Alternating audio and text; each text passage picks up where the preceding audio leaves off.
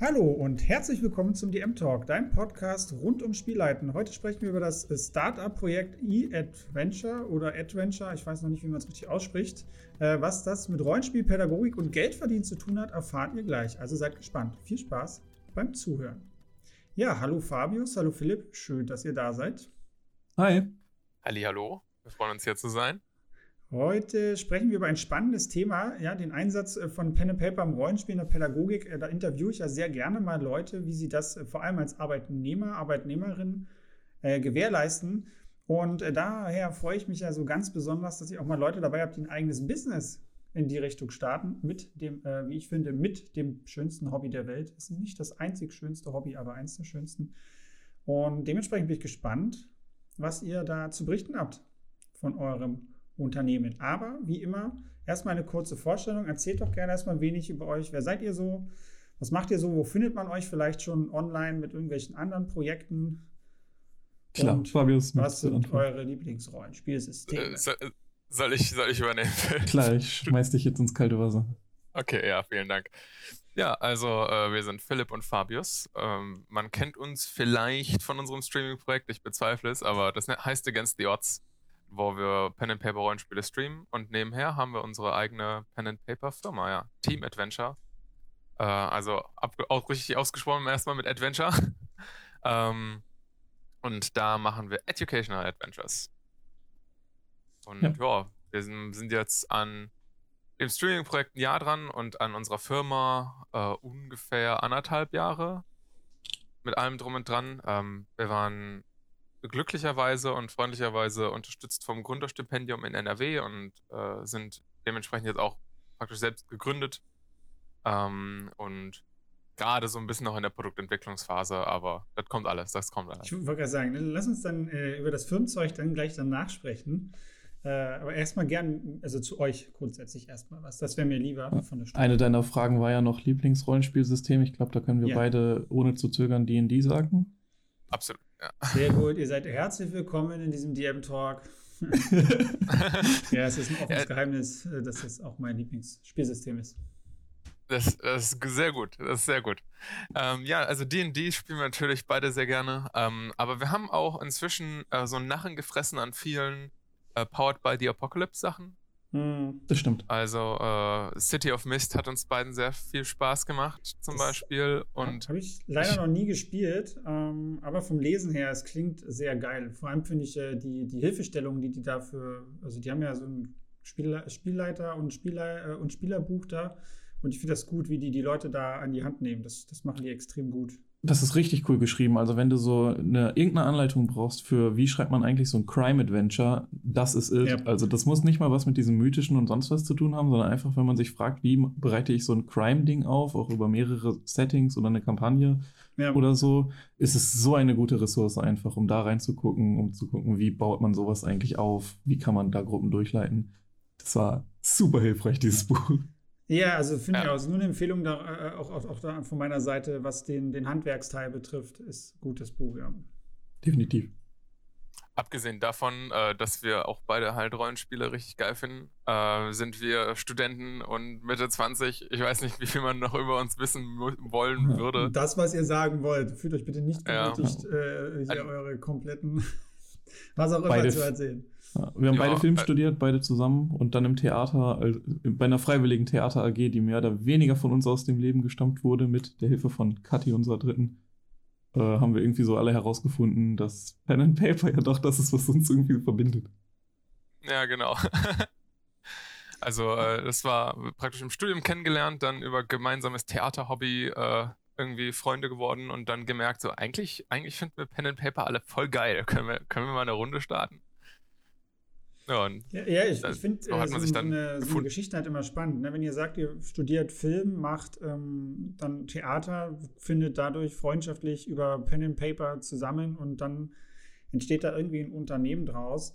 Ähm, finde ich, ich finde das halt extrem spannend, wie sowas dann halt zustande kommt. Ne? Weil, wenn man sich die Rollenspielbranche so ein bisschen anguckt, gerade so, ich nenne es mal der Anführungsstrichen der feuchte Traum vieler Spielleitungen, ja, hier den ganzen Tag nur Welten bauen und Abenteuer schreiben und hey, dann irgendwie damit Geld verdienen in irgendeiner Form, ja, äh, ist ja dann doch sehr desillusionierend, weil in der Regel faktisch kann da keiner von leben, vor allem in Deutschland nicht. Ähm, und umso schöner ist es, wenn es da Projekte gibt, die in irgendeiner Form zumindest damit zu tun haben und ja, Wirtschaft. Ja, es ist einfach, es ist sehr schwer, so äh, freiberuflicher DM. Ich glaube, es ist möglich in Deutschland. Ich glaube, das ist durchaus möglich.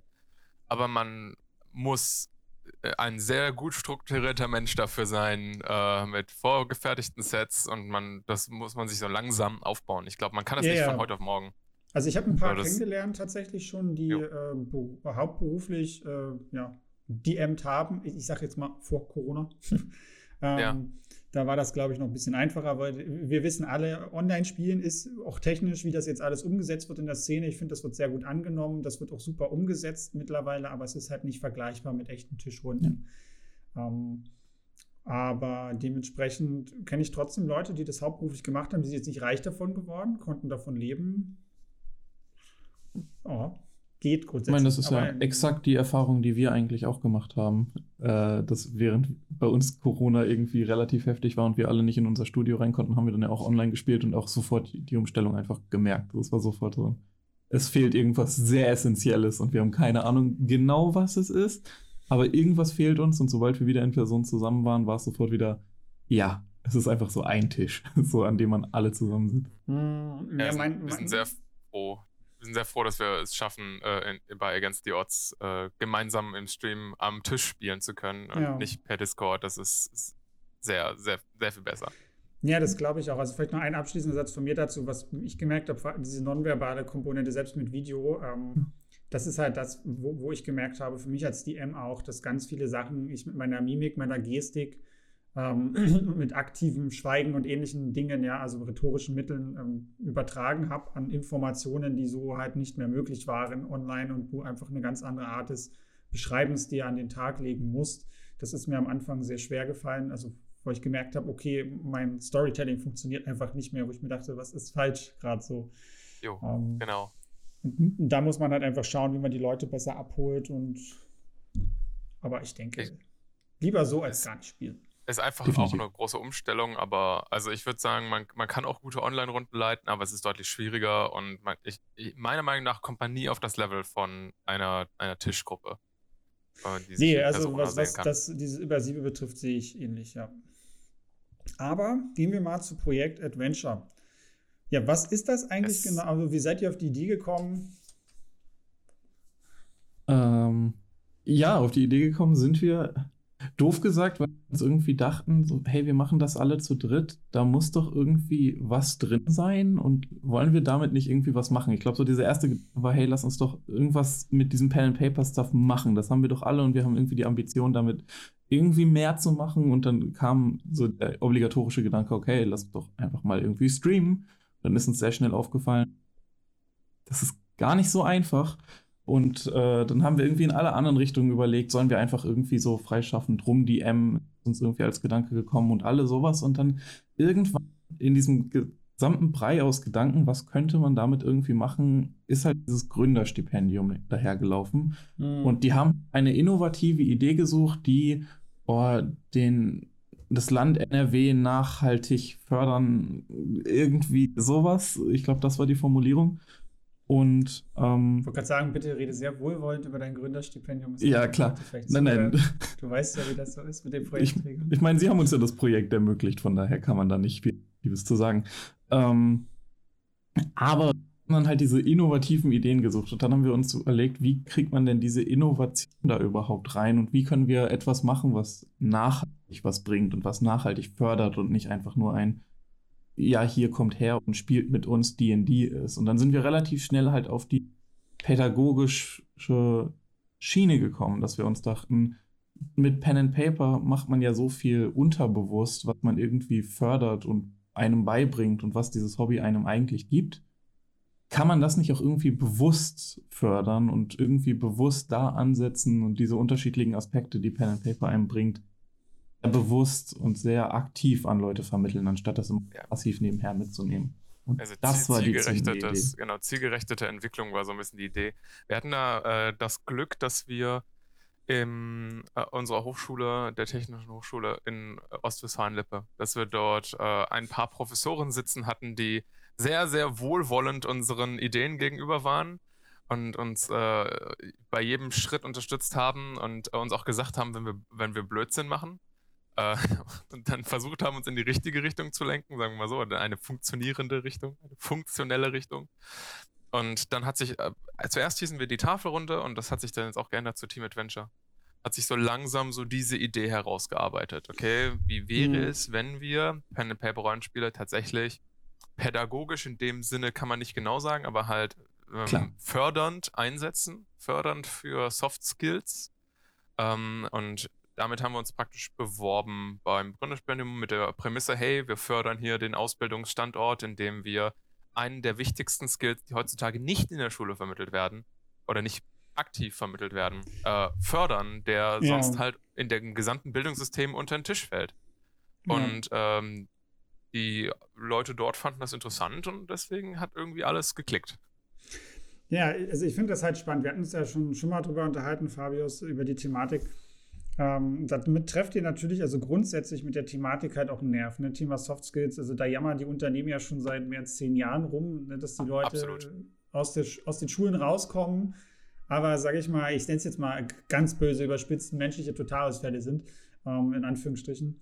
Und äh, dass denen viele, viele Dinge fehlen. Und ich bin da der gleichen Meinung, dass Pen and Paper da sehr viel beitragen kann, ja, auf eine passive, spielerische Art und Weise.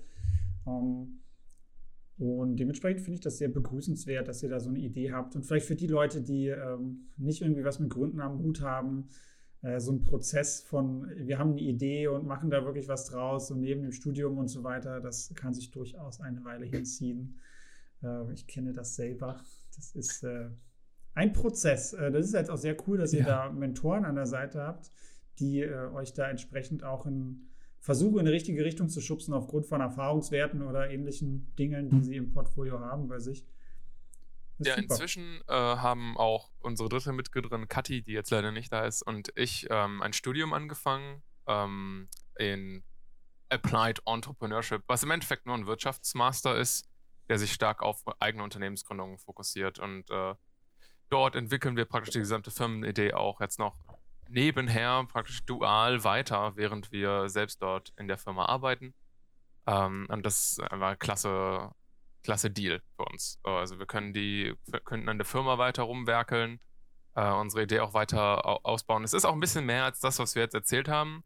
Muss man auch inzwischen tatsächlich sagen. Ähm, wir, wir sind mit dieser grundlegenden Idee gestartet, mit dem, okay, wir machen hier Soft-Skill-Förderung, aber haben schnell gemerkt, dass das relativ schwer ist, in Deutschland an den Mann zu bringen, weil ja. ja, die, die Schulen, die nicken dann alle brav und sagen, boah, ja, das ist wirklich wichtig, das sollten wir echt mal machen. Aber im Endeffekt will halt niemand was dafür zahlen.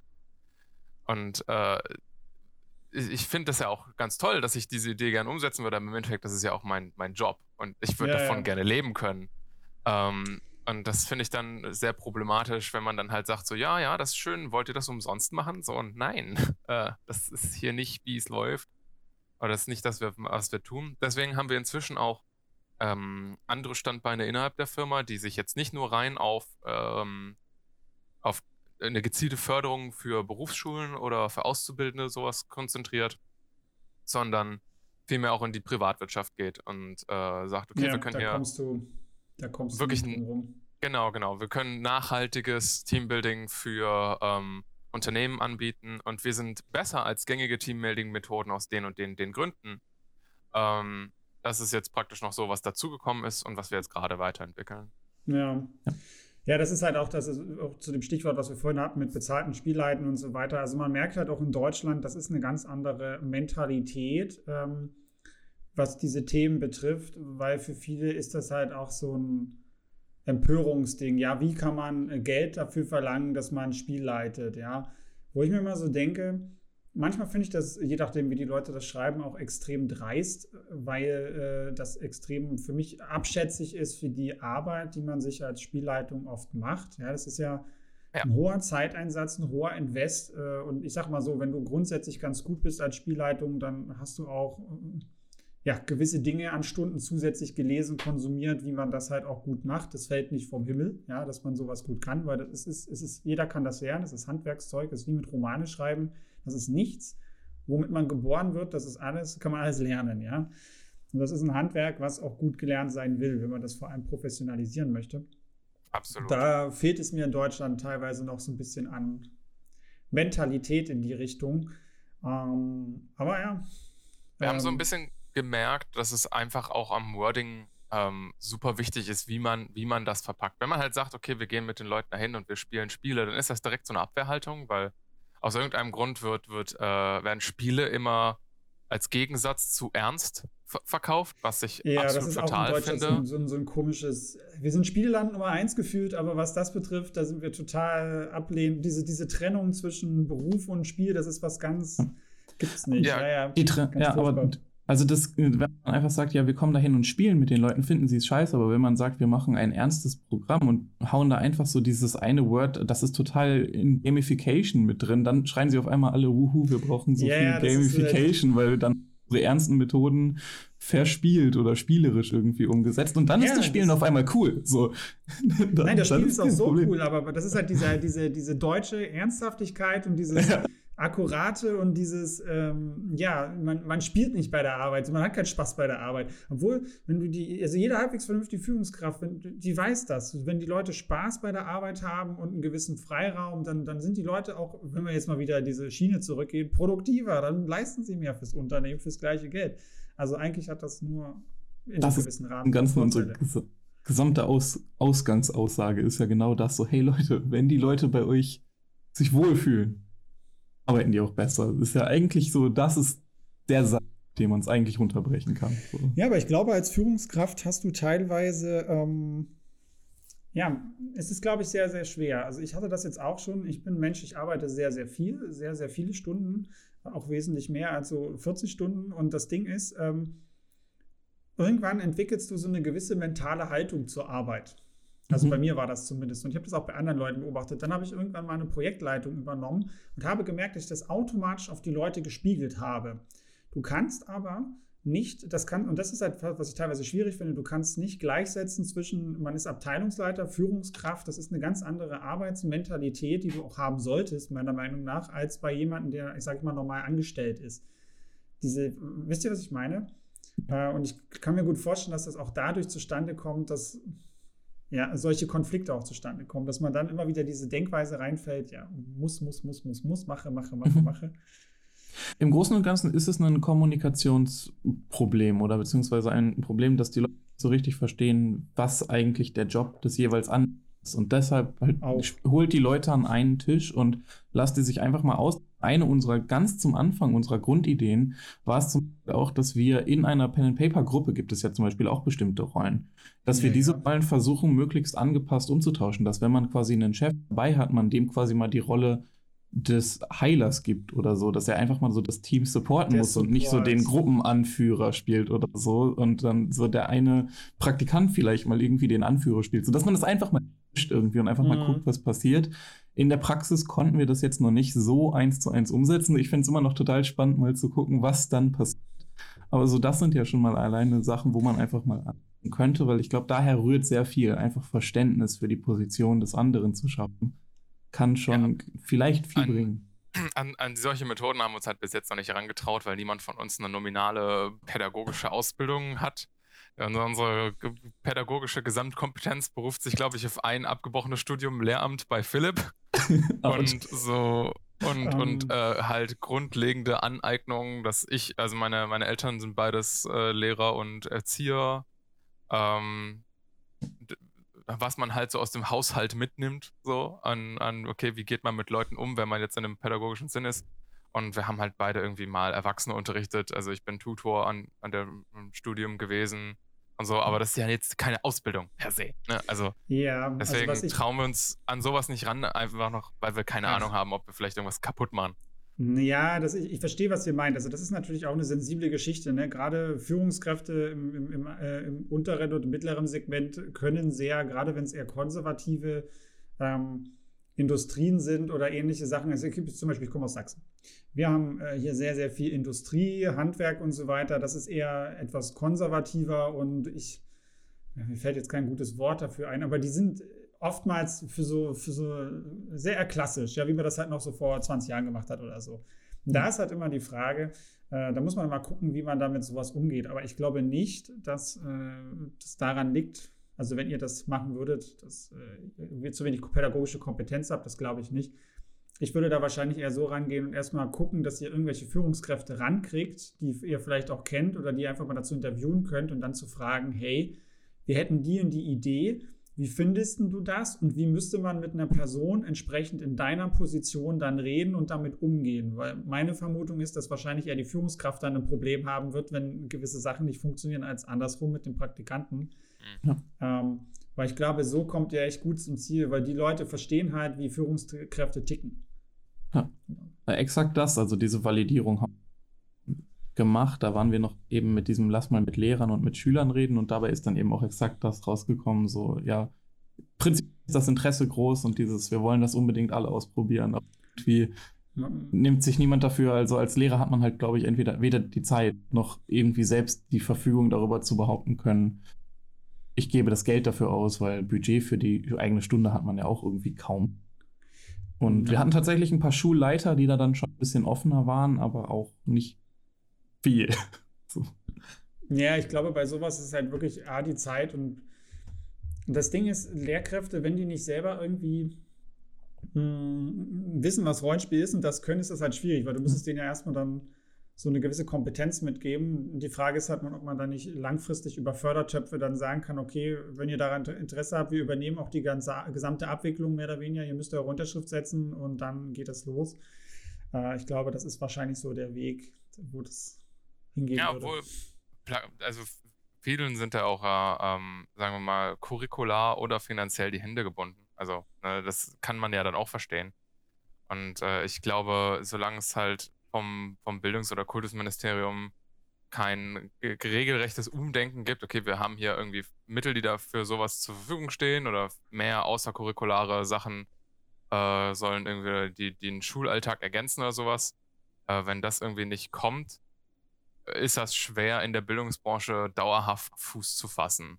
Ja. Weil ansonsten ähm, muss man sich immer, jedenfalls, jedenfalls was staatliche Einrichtungen angeht, weil ansonsten muss man sich immer auf private Schulen einschießen was dann so der nächste Schritt wäre.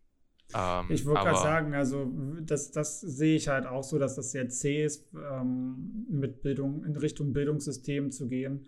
Äh, und du bist halt immer abhängig von diesem staatlichen Verwaltungsapparat, unabhängig, unabhängig davon jetzt erstmal, ob das so funktioniert.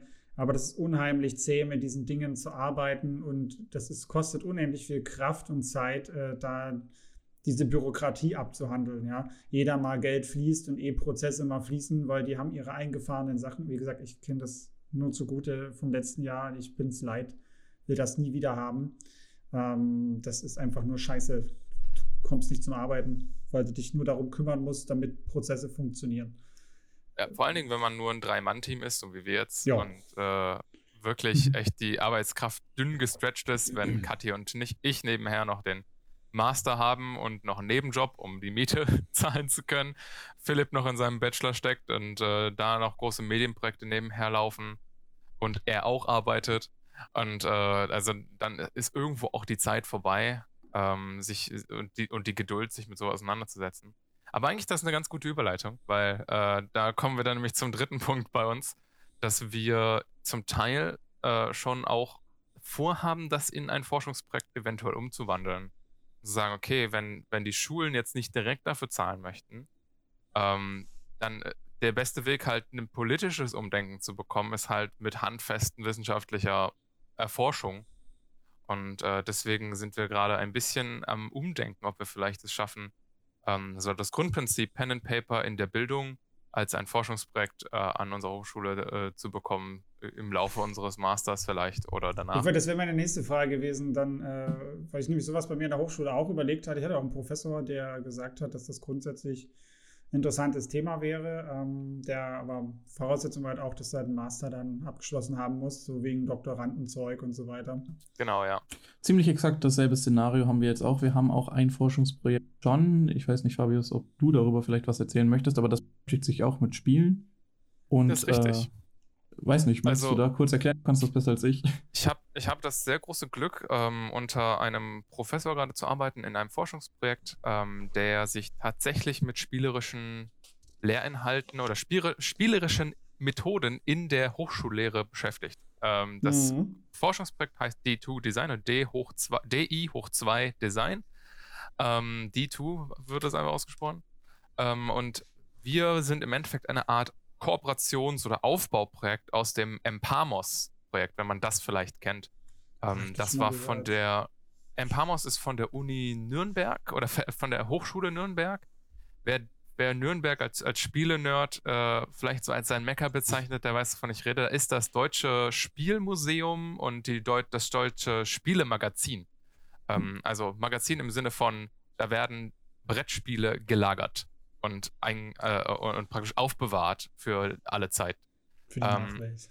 Für die Nachwelt, genau. Und äh, das Empamos-Projekt, ich habe gerade tatsächlich, das, das kann man jetzt im Podcast noch nicht sehen, die haben so ein, kleine, ein kleines Döschen rausgebracht. Die haben mit einer KI ähm, die äh, Spielregeln von diesen gelagerten Spielen, das waren über drei- 30.000 Sachen, haben die analysiert und praktisch verschiedene Spieleinhalte rausgelesen lassen von der KI. Das ist sowas wie kooperatives Ziel oder äh, verteilte Rollen oder bla bla bla. Also alles, was praktisch so als, als Spielemechanik benutzt wird, hat diese KI rausgewurstet. Und Mhm. das dann verbunden mit ähm, so einer Art motivierendem Effekt machen wir jetzt. Also wir nehmen jetzt praktisch diese Empamos-Methoden. Also man, mit diesem kleinen Spielset kann man sozusagen eigene Spiele entwickeln von Empamos und äh, nutzen die, die uns nützlich erscheinen, um daraus motivierende Spieleinhalte zu generieren, die in- Studenten in der Hochschullehre mehr motivieren sollen, praktisch selbst zu lernen. Das ist so die Grundidee von dem Ding. Und, Und- äh, dieses ganz, diese ganze Spielforschung, die ist äh, sowieso hoffentlich dann in nächster Zukunft auch ein größeres Thema an der Hochschule, bei uns jedenfalls. Und wir hoffen, Mhm. dass wir äh, praktisch da so ein Anschlussprojekt werden können. Pen and Paper Das- einfach noch zusätzlich andocken, wäre da wirklich die Überlegung. ist so viel, sind sie so dran, irgendwie so zu gucken, wie können wir das denn machen? So, welches Spiel sich dafür, da ranzugehen, war eigentlich so das komplette Ding, was da Ja. erforscht wurde. Und dann guckt doch zu Pen and Paper. so, guckt euch das ja, ich weiß, dass, dass das, ähm, wenn du so Methoden oder Dinge rausnimmst aus Spielen, das ist aber das eine. Pen and Paper hat halt diesen großen Nachteil, dass es halt extrem zeitintensiv ist und eine gewisse, also man, ich, wir lassen das jetzt mal systemunabhängig, ähm, dass es halt trotzdem eine gewisse Einarbeitung bedarf.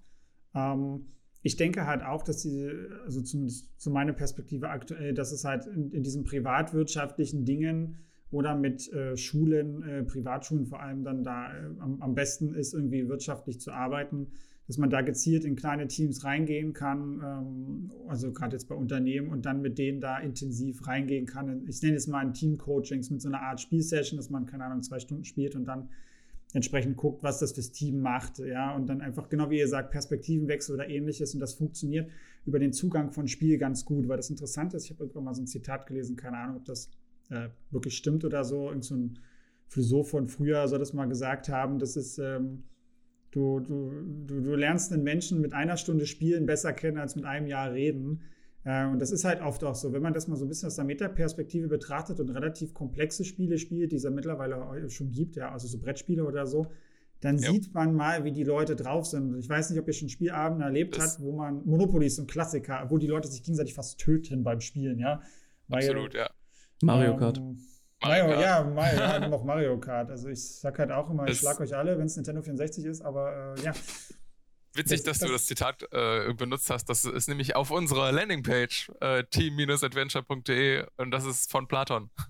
Man Genau, sch- ein- Platon beim war es. Spielen, Äh, genau, beim Spiel kann man einen Menschen in einer Stunde besser kennenlernen als im Gespräch in genau einem das. Jahr. Und das habe ich nämlich irgendwann auch mal vor Jahren gelesen und ich finde halt, das ist extrem spannend. Das sagt sehr, sehr viel aus. Ne? Ich hatte jetzt Ja, erst wieder so eine, so eine Anfängerrunde gehabt. Ne? Ich liebe ja immer mit Anfängern zu spielen, die das erste Mal D&D gespielt haben. Ich, ich meine, ich kenne die Leute privat auch, aber das ist so super interessant zu gucken, wie, wie bauen die ihre Charaktere und, und was leben die Leute da aus? Und das kann man halt so schön auseinander analysieren, wenn man möchte. Ähm, ich denke, das kann sehr wertvoll sein für, für Teambuilding, vor allem auch, um, um neue Teams zu formen, zu gucken, wie geht man miteinander um. Und das ist halt genau das Geile das, bei dieser Art von Spiel. Es ist halt ein scheiß Koop-Spiel. Da gibt es kein Ich gewinne gegen den anderen Scheiß. So. Ich, ich, wir müssen gemeinsam. Und das, letztlich ist es ja auch so. Wenn du irgendwie ein Marketing-Team hast oder so, sollte es eigentlich auch nicht darum gehen, dass der eine besser ist als der andere, sondern dass man gemeinsam halt die Kampagnen gut durchkriegt und wie man. Ich meine, ihr wisst es selber, Pen and Paper, Voll. Kommunikation ist alles. Ja, ich mache jetzt das ja. und das. Ah ja, wir wollen das machen und im Kampf läuft es ganz anders. Ach scheiße, ich habe das ja so verstanden. Ja, Digga, ist jetzt so, ne? Ja, auf jeden Fall. Und ich glaube, äh, das ist halt etwas, was einfach über, also komplett unter, unter dem Radar fliegt. Ähm, und, und es ist relativ offensichtlich, so, das, das liegt ja auf dem mhm. Tisch und die meisten Führungskräfte, die jetzt, sagen wir mal, ein neues Team bilden müssen, die, die haben das ja schon, die denken ja schon die richtigen Sachen. Ne? Die ja. sagen so, okay, wir müssen jetzt irgendwie die Leute zusammenbringen, wir müssen gucken, dass sie möglichst schnell kennenlernen. Und dann der Schluss, zu dem die dann springen, ist dann meistens, okay, dann machen wir halt, keine Ahnung, irgendwie Pizza essen gemeinsam, einfach mal so ein bisschen quatschen. Und das ist dann immer so der letzte Schritt, der, wo sie dann praktisch den, den Sprung verpassen. Ähm, mhm. Ich, Eine Alternative, dass die sie da, also die da ja noch ist und an ja. der wir uns auch orientiert haben, ist ja zum Beispiel auch das Escape Room-Ding dann irgendwie so, dass das dann ja. der Gedanke ja. ist, an den sie kommen. So nicht dieses, dann essen wir jetzt gemeinsam Pizza, wobei das ja auch viele machen, was wir auch gehört haben, die dann einfach dieses Zusammensetzen, wir reden ein bisschen haben, sondern ist dann ja schon der Ansatz irgendwie da, okay, so ein kooperatives Spiel, okay, lass uns ein Escape Room machen und wir gehen da dann hin. Das ist irgendwie die Alternative, die da gezogen wird, die ja schon in eine richtige Richtung.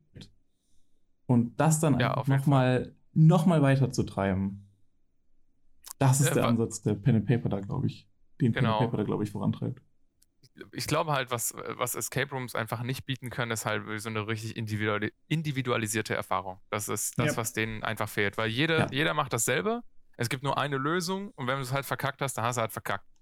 So, äh, und dann nimm, nehmen die Leute halt auch da nichts mit raus. So, also wenn du, wenn du, wenn das Team halt es einfach nicht schafft, was, ich meine, viele Escape Rooms sind ja auch einfach gestaltet, dass man, oder man kriegt dann Tipps vom Spielmaster oder sowas um, um halt da schon durchzufinden. Aber es fühlt sich dann auch irgendwie blöd an. Und wenn das Team halt merkt, okay, wir sind hier am Verzweifeln, äh, weil wir diese eine Lösung, die halt vorgeschrieben ist, nicht finden, das ist halt was, was bei einem Escape Room blöd ist, was es bei Pen and Paper einfach nicht gibt. Weil wenn die Gruppe sich entscheidet, irgendwas zu machen, dann passiert jetzt halt das.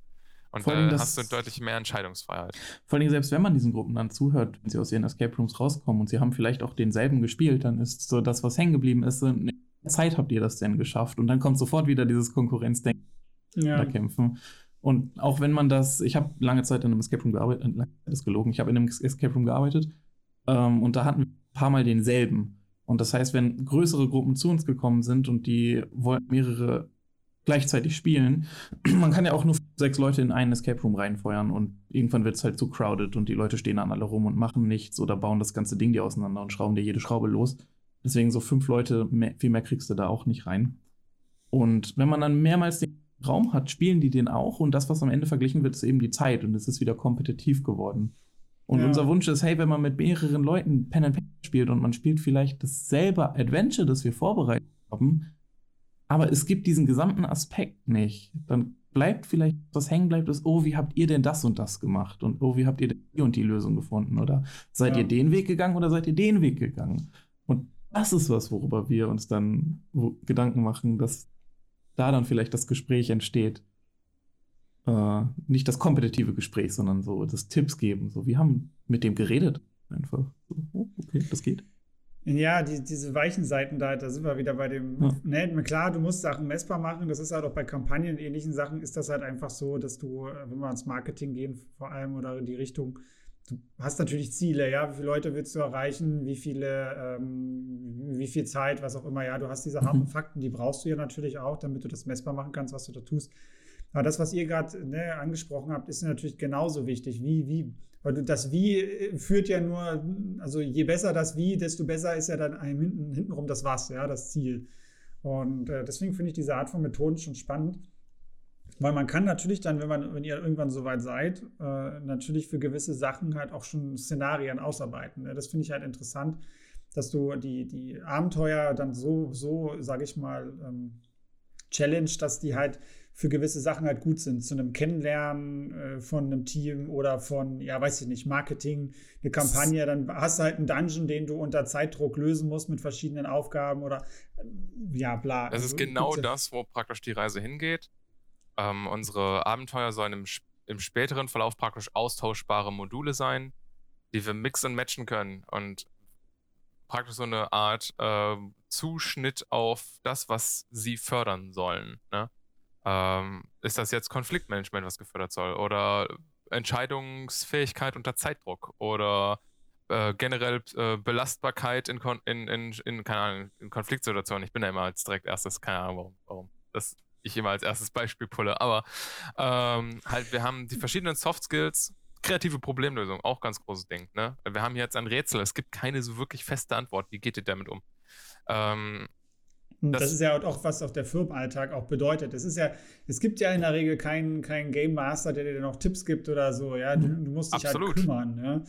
Ähm, genau. Ich denke, als Game, als, als, als, Spielleitung ist es da auch, ist es auch eine andere Art zu Spielleiten, glaube ich. ich. Ich kann mir auch super gut ja. vorstellen, wenn man dann sagt, hier Konflikt- und Frusttoleranz und schauen, ein Team an Grenzen bringen, dass du denen solche Settings vorsetzt, die halt richtig abfuck sind, was du bei Spielgruppen zu Hause nie machen würdest, weil die dann einfach irgendwann einen Mittelfinger zeigen, sagen, ey, da habe ich keinen Bock auf so eine Scheiße.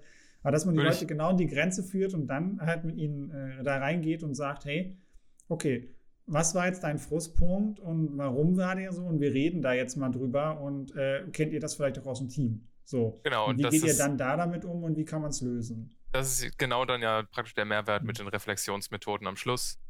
Dass man dem Team dann sagt, okay, wir, wir haben jetzt hier was erlebt und das war halt irgendwie auch crazy äh, und mal was ganz anderes. Und ihr habt gemerkt, wo eure Grenzen liegen. So, jetzt sprechen wir mal darüber, wo waren die genau? Was habt ihr dabei gefühlt? Warum habt ihr diese Entscheidung getroffen? Äh, warum habt ihr das gemacht? Was habt ihr da gemacht? So, ja. beobachtet euch mal selbst. Ähm, das ist ja dann praktisch, man kann Menschen ja nicht dazu zwingen, irgendwas zu lernen. Und man kann sie erst recht nicht durch ein Spiel dazu zwingen, irgendwas zu lernen. Das ist ja auch irgendwie das, was 90% der Gamification in der Lehre Leute falsch machen. Dass sie einfach versuchen, die Lernhalte in ein Spiel zu packen und dann zu sagen, so, ja, das ist jetzt aber lehrreich. Weil äh, niemand ja, spielt nee. freiwillig ein Mathe-Spiel. So, das macht niemand. Das ist immer nur auferlegter Zwang und dementsprechend lernt man dabei nichts. Und wenn man, ja. deswegen versuchen wir es dann praktisch mit Reflexionsmethoden, weil wenn die Leute das innerlich mit sich selbst regeln, ist der ist praktisch der Mehrwert da. Ja, das ist für mich halt auch die Kunst bei dieser Art zu sagen, ähm, man, die wissen zwar irgendwie, dass das eine teambildende Maßnahme ist, klar, weil sie werden da jetzt hingeschickt, aber wenn du dann erstmal mit denen spielst äh, und denen nicht sagst, worum es geht, dann ist das halt, glaube ich, eine ganz, ganz interessante Sache, weil man ist ja halt immer noch trotzdem der Mensch hinter dem Charakter, so oder so. Vor allem, die Leute, die die ersten Male spielen, geben ja noch sehr, sehr viel von ihrer grundständigen Persönlichkeit mit rein. Also ich kenne das normalerweise immer nur so, die Leute, die wesentlich länger spielen oder professionelle Schauspieler, Theaterleute, was auch immer sind, die sind dann tendenziell eher so drauf, dass sie sagen, okay, wie bin ich? Und ich mache bewusst etwas anderes. Oder lebe bewusst eine Facette an mir aus, die nur ganz selten zum Vorschein kommt. Ich meine, wir sind ja alle sehr, sehr viel, ja, als, als Mensch, so als Individuum. Ja. Und wir haben halt nur in der Regel immer äh, gewisse Rollenbilder, die wir einnehmen oder gewisse ähm, Charaktereigenschaften, die extrem dominieren. Ja, das ist ja bei jedem ein gewisser Pool, bei dem einen mehr, bei dem anderen weniger. Ähm, aber dass man dann bewusst mal in andere Sachen reingeht und guckt, was macht das mit mir? Und das machen ja tendenziell eher fortgeschrittene Leute. Und das ja, finde genau. ich halt dann so geil, weil du bist so in diesem Spiel drin, du bist in der Story drin im besten Falle und machst dir gar nicht diese Metagedanken. Weil da hatte ich am Anfang immer Angst, wenn ich als Spielleiter dann irgendwie mal Spieler werde, dass ich das dann alles durchschaue und, und aber das ist gar nicht so. Ich mache mir die Gedanken gar nicht drüber. Ich bin immer so drin in der Geschichte und in meinem Charakterspiel, dass ich gar nicht so weit denke, was die Spielleitung mir dann da vorsetzen könnte, auch methodisch, was sie da macht. Ich meine, im Nachhinein weiß ich das alles und kann mir das dann denken, aber im Spiel halt nicht. Ja, also als Feuerwehr-DM kann ich das sehr gut nachvollziehen. Auch, auch mit, den, mit den Charakteren. Äh, ich, ich, sag da immer, äh, der erste Charakter, den jemand spielt, ist immer man selbst in cool. Das, das, ist, das ist, wie es ist. So, die Leute, die Leute, wenn die hören, was, wenn die vorher noch nie einen Berührungspunkt mit irgendeiner Art von Rollenspiel hatten, äh, auch Impro-Theater nicht und nichts so, ne, wenn die wirklich absolut noch nie in ihrem Leben das, sagen wir mal, als strukturelles Rollenspiel gemacht haben, vom kindlichen Spiel mal abgesehen, äh, dann ist das immer, ja, ich spiele jetzt mich oder eine Vorstellung von mir in cool. So, ich Ja, habe aber das ist ja grundsätzlich Fähigkeiten. auch nicht. Ist ja Nee, das grundsätzlich ist- auch nicht verkehrt, weil. Nee, das ist So- absolut nicht verkehrt. Das will ich, will das gar nicht judgen, aber das ist immer der erste Charakter, der kommt. So, und danach kommen langsam so die Ausdifferenzierung. Mhm. Man spielt andere Facetten von sich oder mal was komplett krass anderes, um zu sehen, wo die Grenzen liegen, so, ne? Dann kommt Ähm, irgendwann der erste so richtig verblödete Charakter. So, ich mache jetzt Ja. einfach mal diese Scheißidee, die ich da hatte. ja, genau. aber das finde ich Irgendwann halt kommt gut, dann weil so das der halt dazu.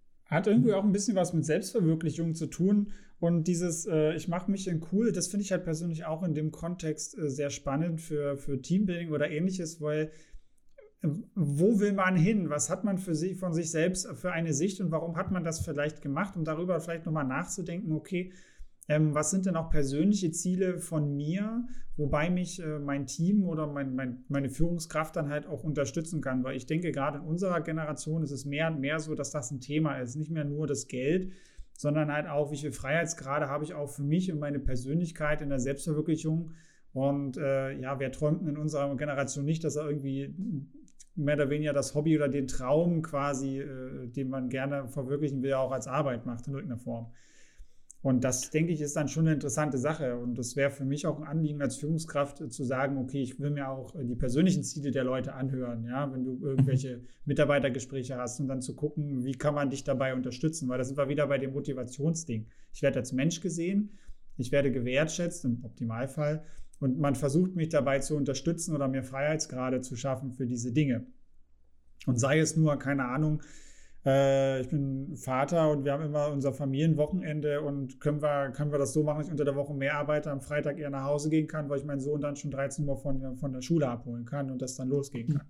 Kann ja auch ein Freiheitsgrad sein, der für manche Leute wichtig ist, ja. Und ich Definitiv. denke auch, und ich denke auch nicht unsignifikant. Ja, Das genau. Also ja, ja.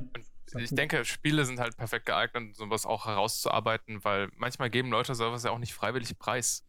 Nee. Ähm, einfach weil sie sich das in so einem starren Setting damit unwohl fühlen. Und das ist ja auch vollkommen verständlich.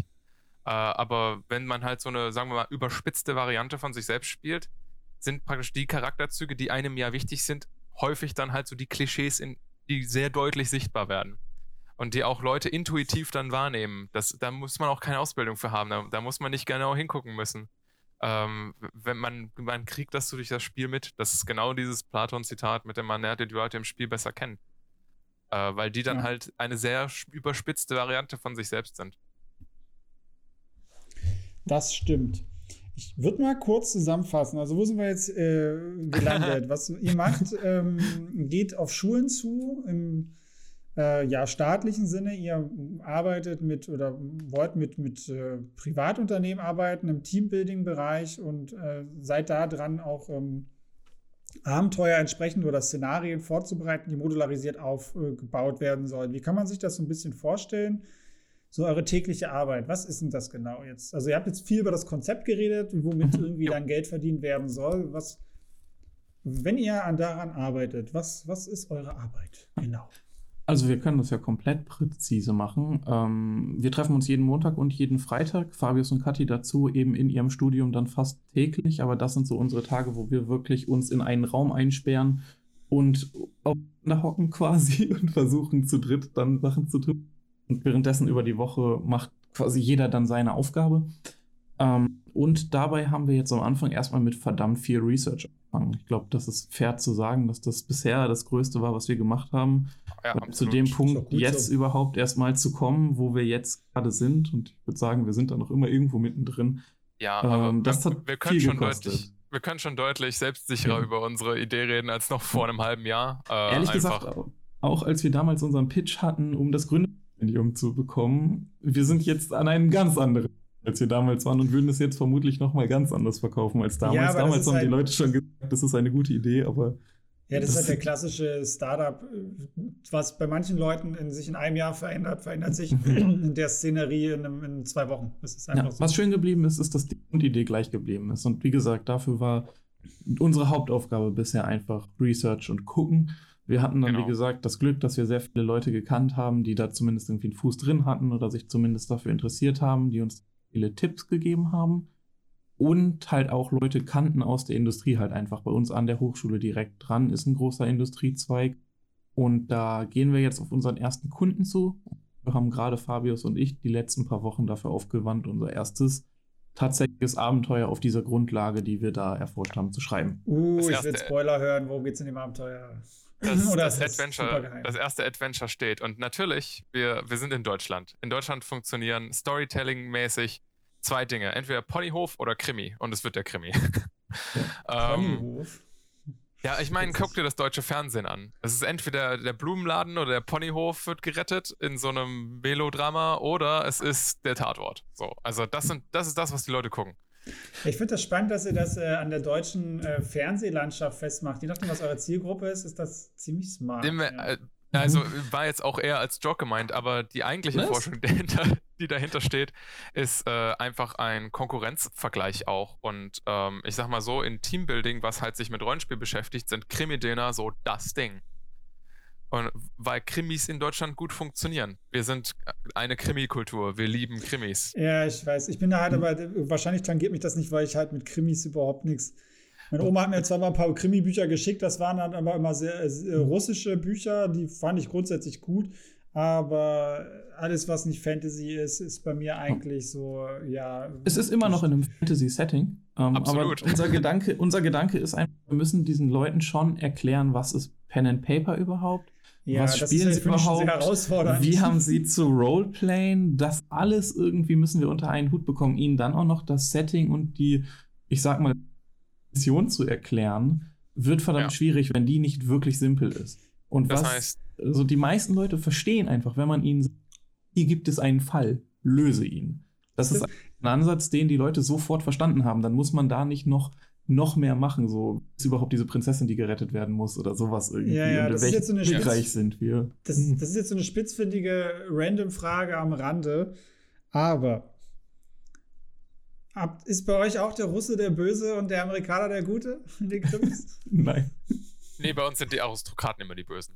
Im- Ja. Immer auf die Reichen. Die sind, die sind immer die Bösewichte am Schluss. Ja, aber Äh, ganz ehrlich, weil wenn wir das gerade so sagt, das ist halt einfach immer, immer noch so, wenn du, wenn man sich Tatort und so Zeug anguckt, das ist ganz oft, die bösen Leute sind oft irgendwo aus Osteuropa. Und das ist ein, irgendwo finde ich das teilweise richtig beschämend, dass dieses Klischee des bösen Russen immer noch aufrechterhalten wird, weil wir sind ja sehr amerikanisiert, ne? muss man ja muss man sagen, Ja. in unserem Land oder in Europa.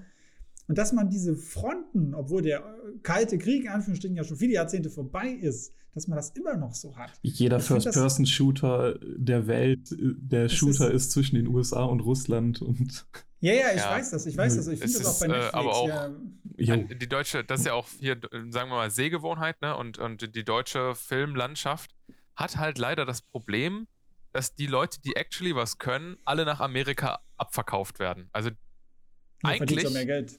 Eigentlich, ja, das ist wirklich die Sache. So, also, ähm, die, die deutschen Filmemacher sind nicht schlecht. Wir, wir haben wirklich, wirklich talentierte Leute, aber die arbeiten halt hier nicht. Und das heißt, das, was übrig bleibt, landet dann halt in der deutschen Privatwirtschaft. Und das, was dann noch übrig bleibt, landet Das bei den. Öffentlich-Rechtlichen. Und Okay.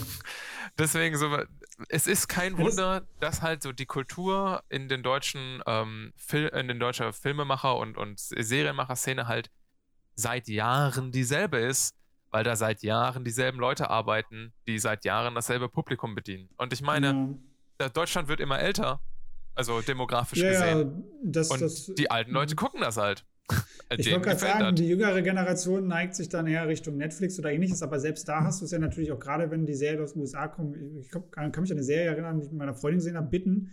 Ja, da geht es um so einen Werwolf-Clan und das, was ich halt ganz cool fand, ne, es ist ja eh, wird ja eh immer moderner, dass du mal ein lesbisches Paar, ein schwules Paar dabei hast und dann war die Protagonistin halt eine Frau, es ging dann um Alpha-Werwölfin und so weiter. Das fand ich halt schon sehr modern und cool.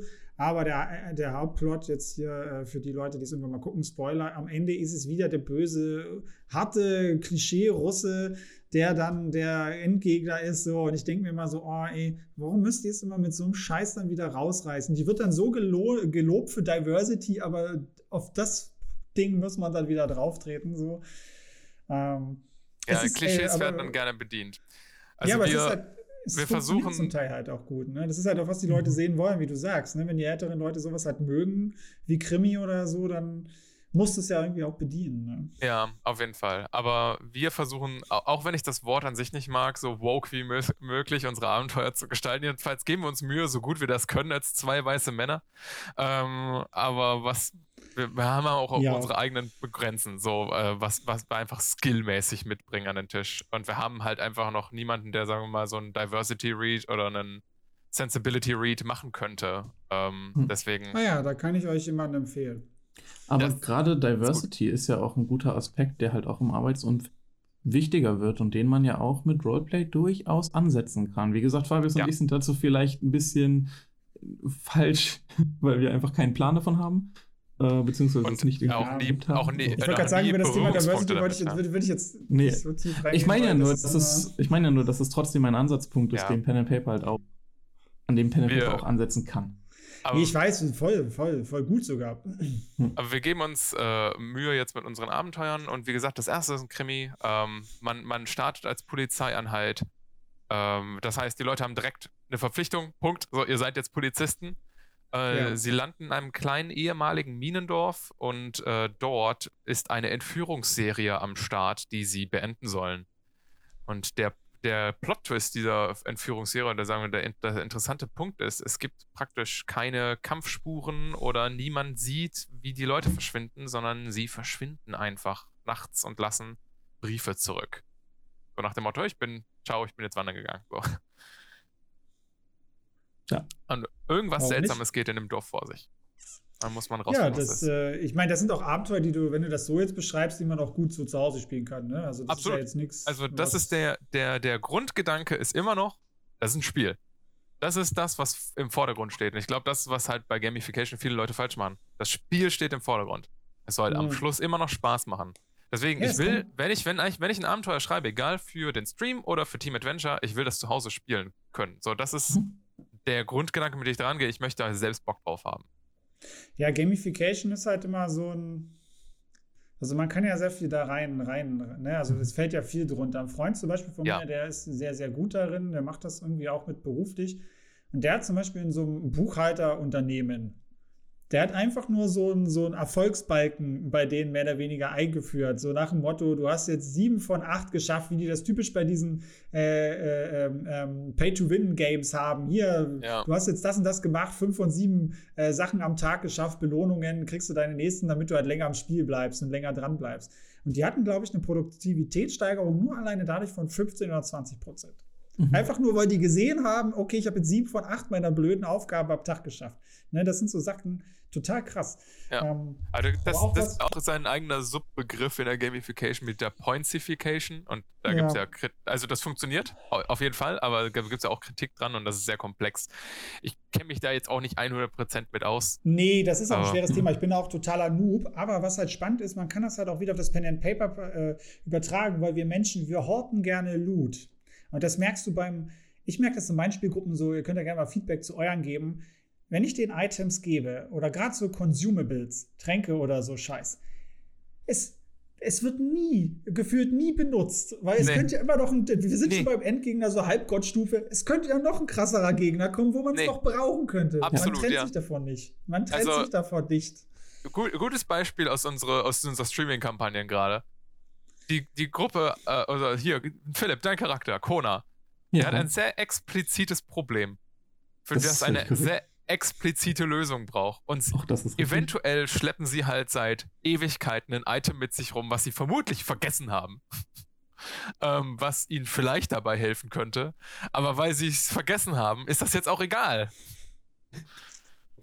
Ja, naja. diese Wertschätzung ist halt äh, da in der Hinsicht aber ey, ich meine, sag mal so, wo, wo kommt es auch her, wenn wir das weiterstricken? Ne? Wenn wir versuchen mal zu denken, wir sind in so einer harten Konsumwelt gerade, du wirst zugeschüttet mit Angeboten auf der einen Seite und wir kaufen uns so viel Müll den ganzen Tag, die wir impulstechnisch, obwohl ich haben, weil geil, weil Belohnungssystem, Klingel, Klingel, ich habe wieder was gehortet ich wette, wenn wir alle mal durch unsere Wohnungen laufen, was wir uns gekauft haben, was wir geil fanden, was wir mit dem Hintern nicht mehr angucken, was wir noch ein paar Mal angeguckt haben, äh, ich wette, da haben wir alle davon ein paar Sachen da, auch nicht ich unbedingt. Ich bin da ganz schlimm. Äh, ich, ich, habe ein, so ein Pile of Shame bei uns im Keller. so an Dingen, sind, die ich gekauft und nie mehr benutzt habe.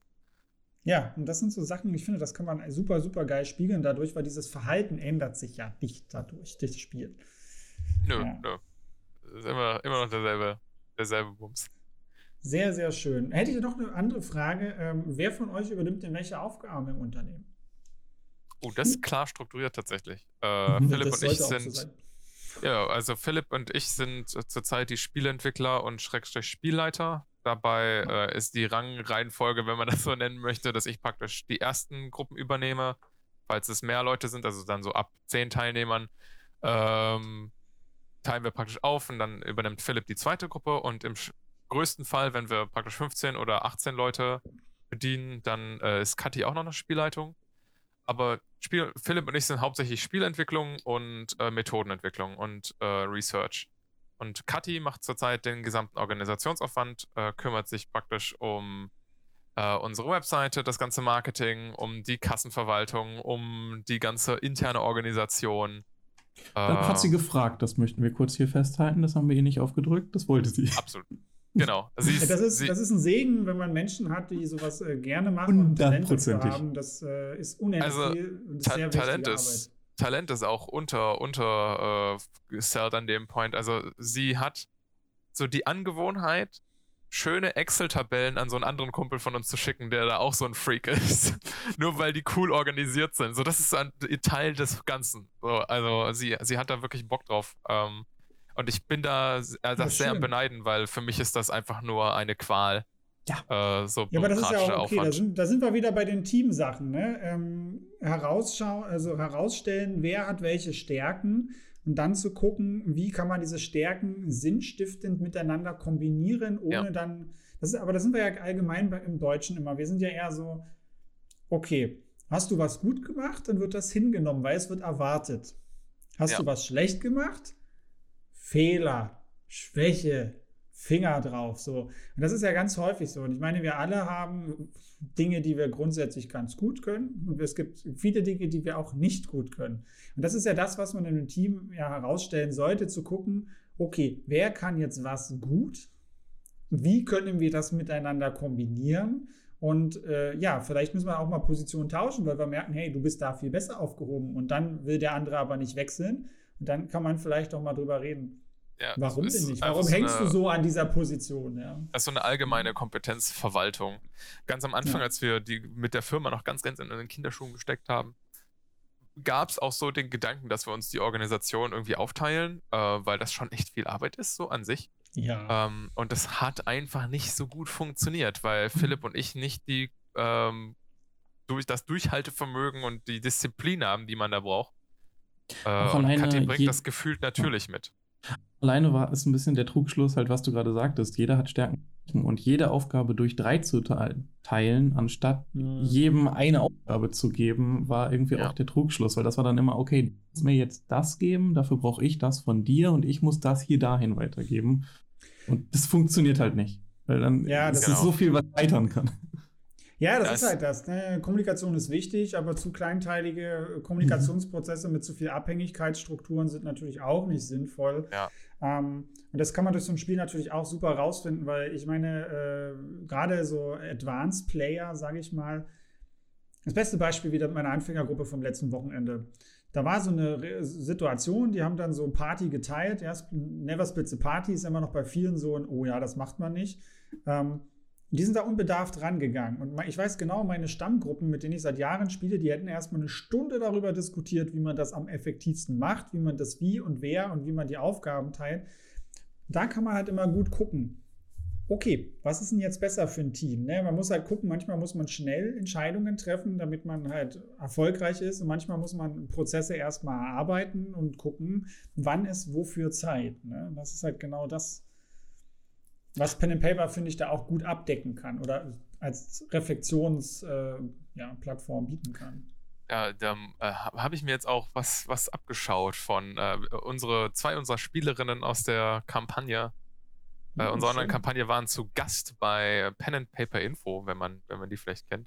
Ich will jetzt nicht ja. allzu viel Werbung dafür machen, aber die haben Cyberpunk gespielt und äh, Micha, der Dungeon Master von Pen and Paper Info, hat diese wunderschöne Angewohnheit, äh, bei so Stresssituationen in Kämpfen dann zu sagen, okay, was tust du? Fünf, vier, drei und zählt dann runter. Und ich weiß ganz genau, ich, ich mache das auch in meiner Kampagne nicht. Also ich zähle nicht runter. Ich sage, ist dein Zug, was willst du machen? Und dann meistens dauert der Zug dann halt vom Spellcaster mal gut ein oder zwei Minuten, weil die sich dann halt ja. genau überlegen, welcher Spell, wie genau, bla bla. Und ich glaube, ich sollte mal langsam einführen, so in, in, wirklich in stressigen Kämpfen, die wichtig sind, so ein Time Limit mit dazuzufügen, weil das mhm. ist, äh, diese, dieser Entscheidungsdruck ist äh, sehr interessant und da kommen yep. sehr, sehr tolle Sachen zustande nicht nur um Kampfsituationen, sondern allgemein in, in Situationen, die relativ schneller, äh, ja, genau. schnelle Action-Szene, sage ich mal. Das ist im Pen genau. and Paper natürlich immer relativ schwierig abzubilden, wo man viel diskutiert. Äh, ich arbeite genau mit der gleichen Methode, sie funktioniert wunderbar. Muss die Leute natürlich darauf vorbereiten, ne? mhm. sagen hier, wir fangen das jetzt mal an, 5, 4, 1, 0. Wenn ich runtergezählt habe, dann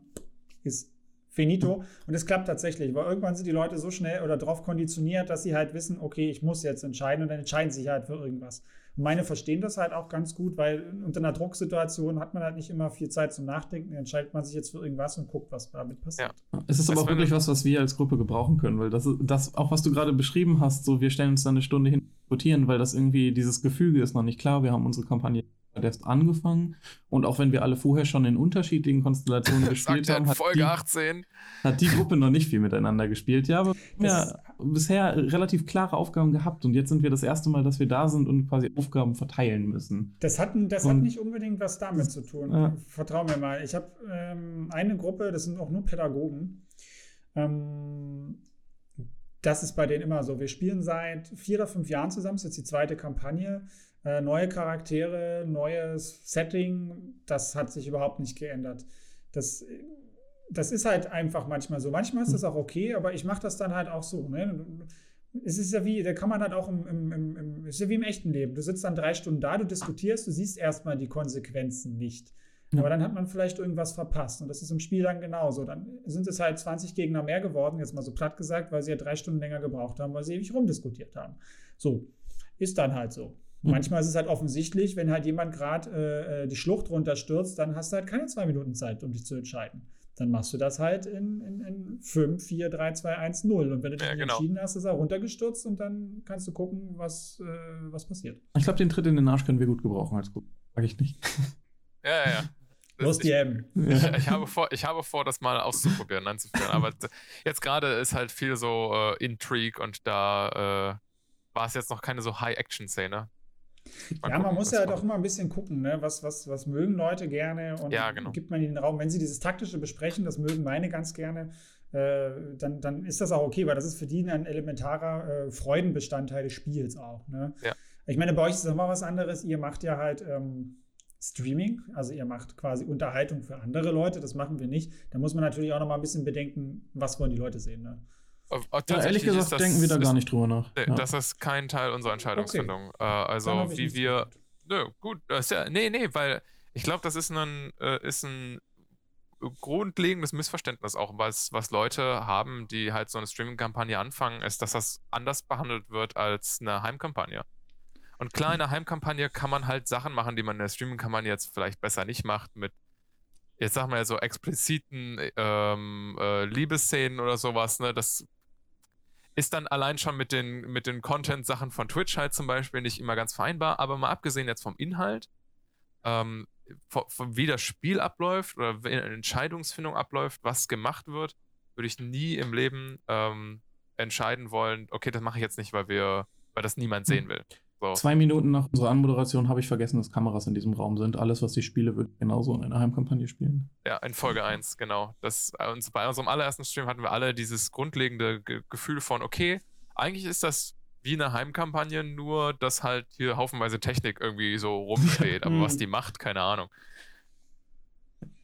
Nee, ähm, ich meinte es eigentlich ein bisschen anders, aber ich glaube, das ist nochmal ein Thema für, für, eine ganz andere Geschichte, wenn man darüber ja, noch ja. reden möchte. Mhm. Ähm, wo wir heute über äh, Adventure reden wollen. Was mich noch interessieren würde, ähm, ja, was ist für 2022 geplant? Ihr habt ja vorhin schon eine Webseite, äh, eine Landingpage erwähnt, die natürlich auch verlinkt wird, äh, wo man euch ähm, ja, sehen kann. Genau, also was ist noch für 2022 geplant und ja, wie kann man euch unterstützen oder halt auch kontaktieren, wenn man das Projekt gut findet?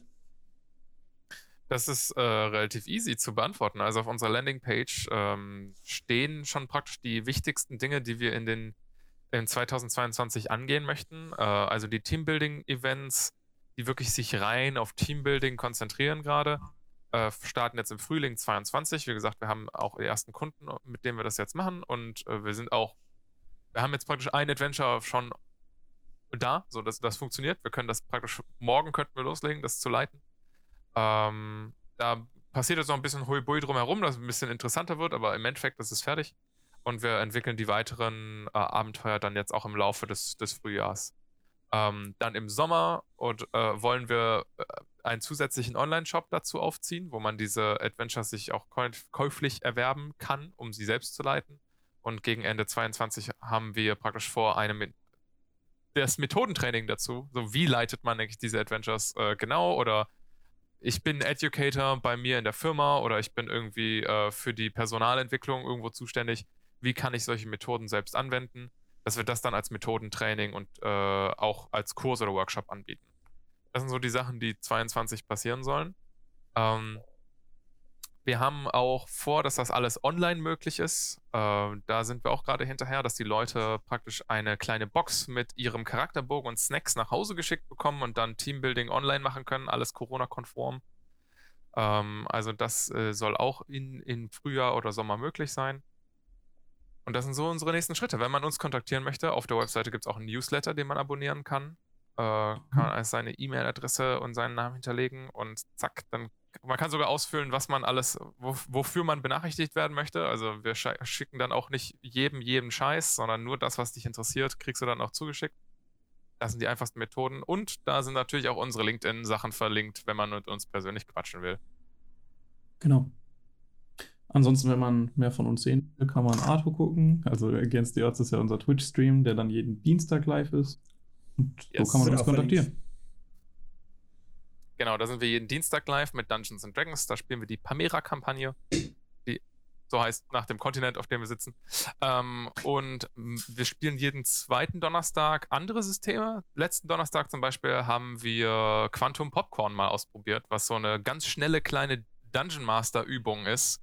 Hm. Ähm, was man zu, zu viert oder fünft spielt, wo äh, praktisch der DM alle 10 Minuten wechselt. Ähm, man, man springt ah. so von Multiversum zu Multiversum und jedes, jedes Mal, man hat 10 Minuten in diesem Multiversum halt Abenteuer zu erleben und dann kollabiert das und man muss ins nächste springen und dann ist praktisch der nächste wow. Dungeon Master dran. Und das, soll halt immer so Pop, das sind immer so Popkultur-Settings. Es ist super witzig. Ähm, man, man, kann das VOD davon auf unserem Twitch-Kanal oder bald auch auf unserem YouTube-Kanal finden.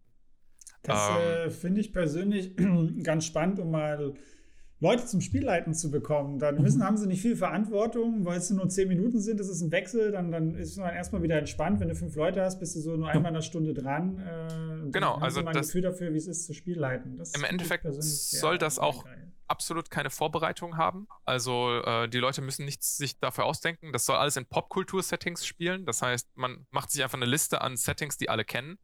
Und dann äh, springt der nächste DM halt in Indiana Jones oder in Star Wars oder in Mean Girl. Und ja. irgendwann, irgendwann sollen sich die Settings vermischen. Unser Finale hat in Nemo trifft auf Sharknado stattgefunden. Oh, oh, ja. oh mein Gott. Ja, absolut richtig. Und wir hatten äh, ja, die Varus-Schlacht. Die Leute Star können gerade mein Gesicht nicht sehen. was, was waren die anderen Verbindungen? Mean Girls und, und Harry Mean Girls und, und, und Harry Potter Genau, wo wir in Azkaban waren, wo die Mean Girls eingesperrt waren. Ja, und Cold Mirror trifft? Brooklyn 99. Ja, Cold Mirror trifft auf Brooklyn 99 hatten wir auch, ja. Oh, ich bin zu schlecht in Serienkulturen, merke ich gerade. Aber ja, hey, äh, spannende Sache. Das äh, gucke ich mir auf jeden Fall auch mal an und äh, ich spiele das mit meinen Leuten. Das ja. klingt super. Also ist sowas eine 5 Seiten PDF kannst du dir einfach. Genau also so ein Blödsinn oder auch City of Mist und andere Sachen spielen wir jeden zweiten Donnerstag. Und dann sind wir immer jeden letzten Sonntag im Monat, haben wir einen eigenen kleinen Mini-Podcast, der heißt Stift und Papier, auf unserem Discord, wo wir praktisch mit Zuschauern und allen Interessierten ein bisschen uns über Pen-and-Paper-Themen austauschen und so ein bisschen haushalten, was eigentlich in dem Monat bei Arto passiert ist. Aber ja, das sind so die Sachen, die da passieren. Das verlinken wir alles. Liste habe ich das Gefühl. Aber das ist nicht schlimm. Ähm, Ja, vielen Dank, dass ihr äh, in dem Podcast mit wart. Ich finde das super toll, dass es äh, immer mehr Leute gibt, die mit Pen and Paper zu tun haben, beziehungsweise sich auch in der Hinsicht outen beruflich. Ja, es gibt ja Leute, die machen das schon seit 20 Jahren. Ähm, und auch schön, dass es junge, engagierte Menschen mit äh, Projekten und unternehmerischen Ambitionen gibt in der Hinsicht und da was bewegen wollen in unserem doch noch sehr ähm, steif, ist das falsche Wort, äh, ja, festgefahren. Festgefahren, Dankeschön, festgefahrenem Land, was diese Themen betrifft. Ähm, klingt super, super spannend alles. Wie gesagt, Landingpage und so weiter verlinken wir unten, könnt ihr euch gerne mit anschauen. Ansonsten habt ihr noch finale Abschiedsworte, ihr beiden. Ich habe nichts mehr. Äh, eigentlich nicht, äh, aber Leute, Spiel ist nicht das Gegenteil von Ernst. Punkt. Wenn euch die Episode gefallen hat, dann lasst gerne ein Like, ein Abo bzw. ein Follow da. Schreibt gerne mal mit in die Kommentare, ähm, wie ihr das Thema seht, ob ihr das für die ganzen Themen, über die wir gesprochen haben, ob ihr meint, dass Pen and Paper dafür wirklich taugt oder ob die Jungs äh, und äh, die liebe Dame dazu in eine vollkommen falsche Richtung laufen und ihr sagt, ne, das funktioniert nicht. Dann warnt oder würdet bitte. ihr. Hm? Dann sollten Sie uns bitte warnen. oder äh, ja, würdet ihr vielleicht auch sowas gerne mal im Team erleben oder habt es vielleicht sogar schon miterlebt? Schreibt uns da auch gerne Erfahrungen rein oder vielleicht auch Wunschäußerungen, wie ihr euch das vorstellen würdet, wenn man das macht. Äh, ja, darüber würde ich mich sehr, sehr freuen. Die beiden denke ich auch. Ansonsten äh, für Feedback und weitere Spielleiter-Tipps findet ihr mich wie immer auf Instagram unter Spielpädagoge. Dort erreicht ihr mich auch am besten. Ansonsten kann ich nur sagen, ja, tschüss und bis zum nächsten DM-Talk. Bis dann. Bye.